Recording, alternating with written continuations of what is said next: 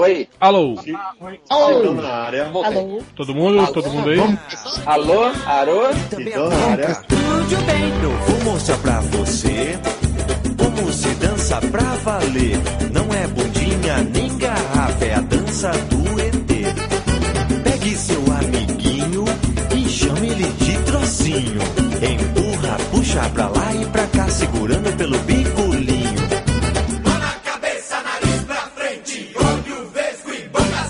calem a boca, vamos começar mais um podcast MDM, o podcast mais gibizeiro da internet. Coisa horrível. É, hoje a gente está aqui, super especial. A gente está falando com o assunto do momento. Não é o Cruzeiro, não é o Corinthians, não é o, muito menos o Fluminense.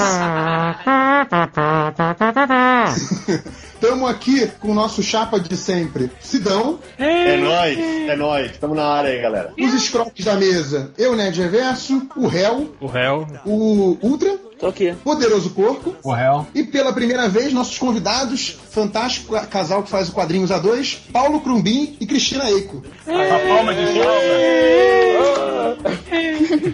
E tratem bem eles, hein, seus canalhas. Essa bagunça, né? Não, não pode sair já passando a mão na bunda, né? Porque são visitas, já pela primeira vez aqui. Eu tô sentado aqui, então não vai nem ter como passar a mão na bunda. Ah, não duvida não. se, for, se for cadeira de fio, dá. Então, se você estava em Marte na, na última semana, você não sabe que o Sidão parou o FIC para anunciar que teremos a nova fase, a fase 2, que nem a Marvel fez, né? Do, do Graphic MSP. Então aqui a gente vai falar um pouquinho da conclusão aí da fase 1, que a gente teve Astronauta, Turma da Mônica, Chico Bento e Piteco. E vamos falar aí dos títulos da, da fase 2 também, com participação aí do casal do Quadrinhos A2. Então, primeira coisa aí, Sidão, só pra gente fazer aí o, o, o resumão aí, o fechamento da fase 1. Tudo bem que a gente acabou de lançar o Piteco, mas acho que dá pra dar, ter um parecer aí do que, que foi essa fase 1 do Graphic MSP. Você quer fazer um, um- um parecer aí, você como foi, lógico, o editor e o grande. O grande. chefe do negócio. É, o, o- grande incentivador aí dessa, dessa, dessa iniciativa, até de convencer o Maurício e tudo mais. Ah, eu agra... Primeiro, é que, eu- é que eu sempre falo, cara. é, Quando eu lancei em 2011, eu botava muita fé nesse projeto. Eu Botava mesmo. Só que, cara, superou todas as expectativas que, que eu previa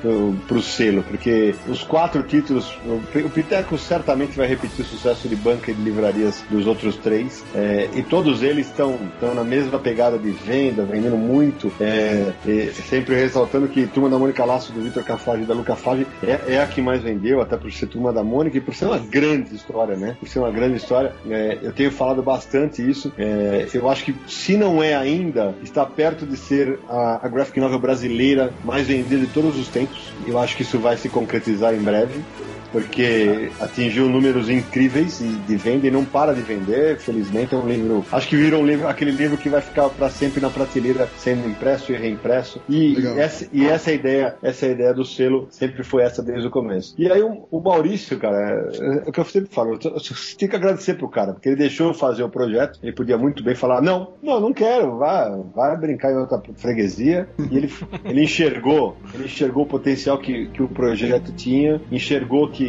algo que era, uma- era um objetivo meu no começo e que é, tá- está se concretizando, não é claro com, com, a- com a gente, porque, cara, nós somos leitor de quadrinho desde sempre.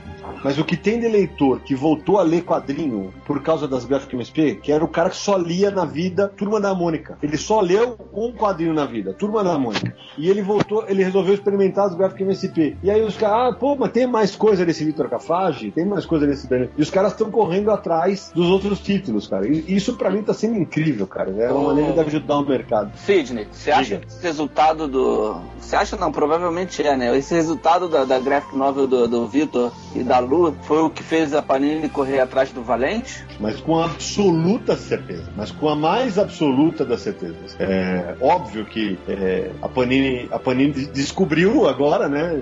A Panini agora descobriu o potencial de banca que nós temos nos autores brasileiros. É uma coisa que eu vim enchendo o saco faz tempo. Nós temos autor, pra- nós temos autores sim para publicar em banca para público infantil, juvenil e adulto. Temos. Precisa ter uma editora com, com um culhão para fazer. É, nenhuma teve, mas tinha o Maurício Souza, né? O Maurício tinha esse, é, essa bala na agulha. E aí a gente, ah, va- vai ser só livraria. Essa é uma briga. Eu falei, não, eu e o Maurício brigamos pra caramba que não ia ser só livraria.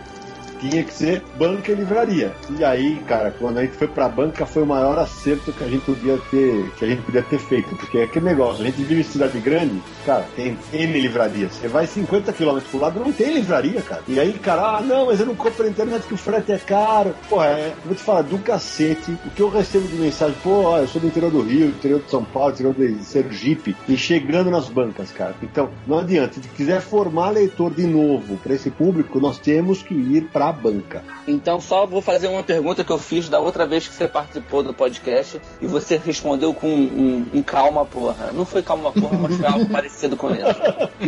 É, dentro,